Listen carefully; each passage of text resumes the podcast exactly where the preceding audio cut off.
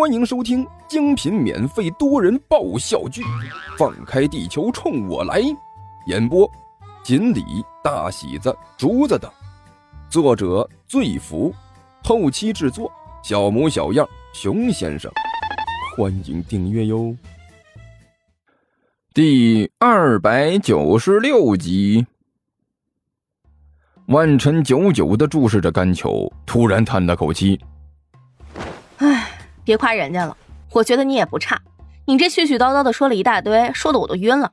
你都这么专业了，我想知道的是，你家之前是做什么的呀？呃，那个啥，呃，嘿嘿嘿甘球挠着后脑勺，干笑道：“我不是说了吗？考古的嘛。”切，考古？虽然我不知道考古是什么意思，但是我觉得你们家传的东西。好像对盗墓更熟练一些吧？万晨冷笑着说道：“啊，对，殊途同归啊，殊途同归。”干球干巴巴的笑道：“啊，反正就是这个意思啊。我呢，要在这下面制造一条虚假的墓道，用内风水进行布置，夹杂一些似是而非的机关啊，我相信足够隔壁那两位绕半个月的。”啊，你看着折腾呗。万晨耸了耸肩膀。反正这是你的地方，你自己怎么来，你说了算。放心吧，甘球两眼放光，让我看看啊，要怎么布置？嗯，要先用药水制造一些假的土层，然后呢，要仿造墓道结构。嗯，使用什么时候的设计比较好呢？汉代吧，汉代年代够啊，而且呢，油水也不错，应该比较吸引人。除了这些，还有什么啊？对了。机关，机关很重要。看到已经沉浸在思考中的甘球，万晨摇了摇头，一翻身坐回到了沙发上，继续看电视去了。大大大姐，一个人出现在小巷里，手里拿着一把匕首，气势汹汹地对着关小雨和罗玉两个人。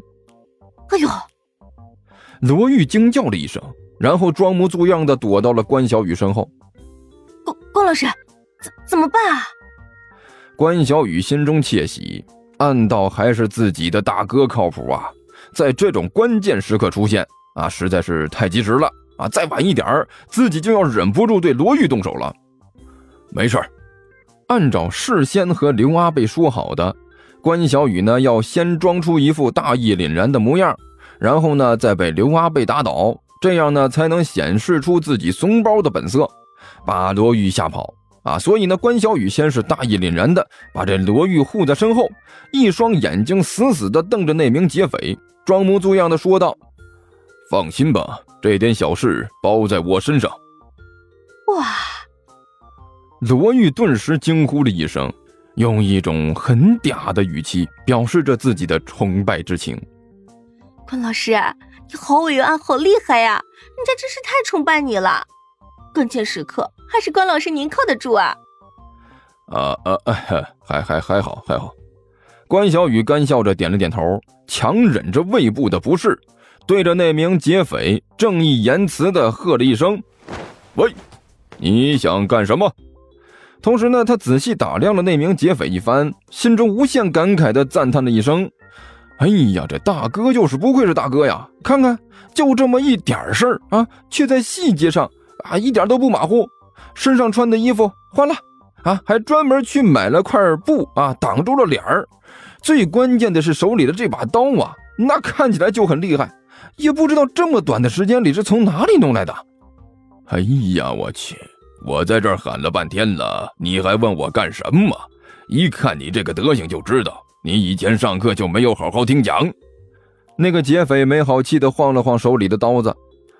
好吧，我再重复一遍，你看到我手里的家伙没有？老子这是要打劫，你们快点把值钱的东西都给老子掏出来，搞不好我心情好的话就放你们走，如果不同意的话，那就不好说了。你你要劫色吗？罗玉惊呼了一声，用力的缩在关小雨身后。哎呦，好可怕，好可怕呀！他竟然要劫色啊！呃，这劫匪眼角一抽，迅速的摇了摇头。你放心，我绝对没有这个打算。老子的口味可没有这位红脸汉子这么重，顶多捅你两刀。呃，不过看你这个脂肪含量，应该不会有生命危险。啊你妹的！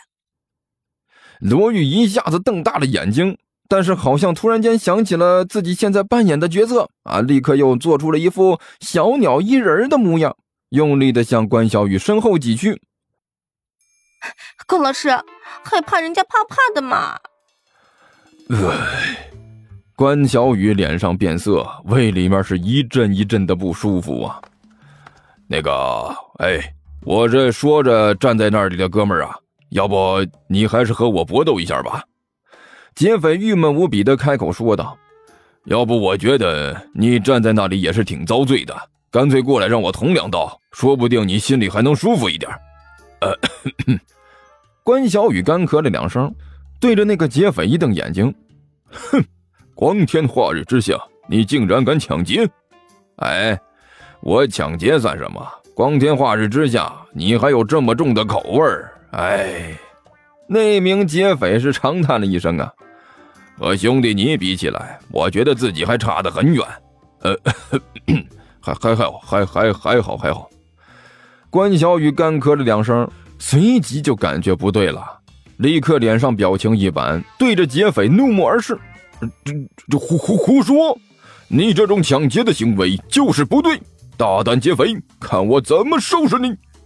然后一用力。震开了身后的罗玉，冲着那名劫匪就冲了过去。关老师，罗玉是尖叫了一声啊！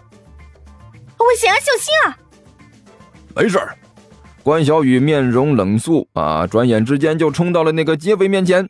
那个劫匪呢，一看到关小雨冲了过来，顿时一愣，随即冷笑了一声：“嘿嘿，哎呦呵，还真是有不怕死的！我今天一定给你个教训。”说着呢，对着关小雨就是一刀捅了过去。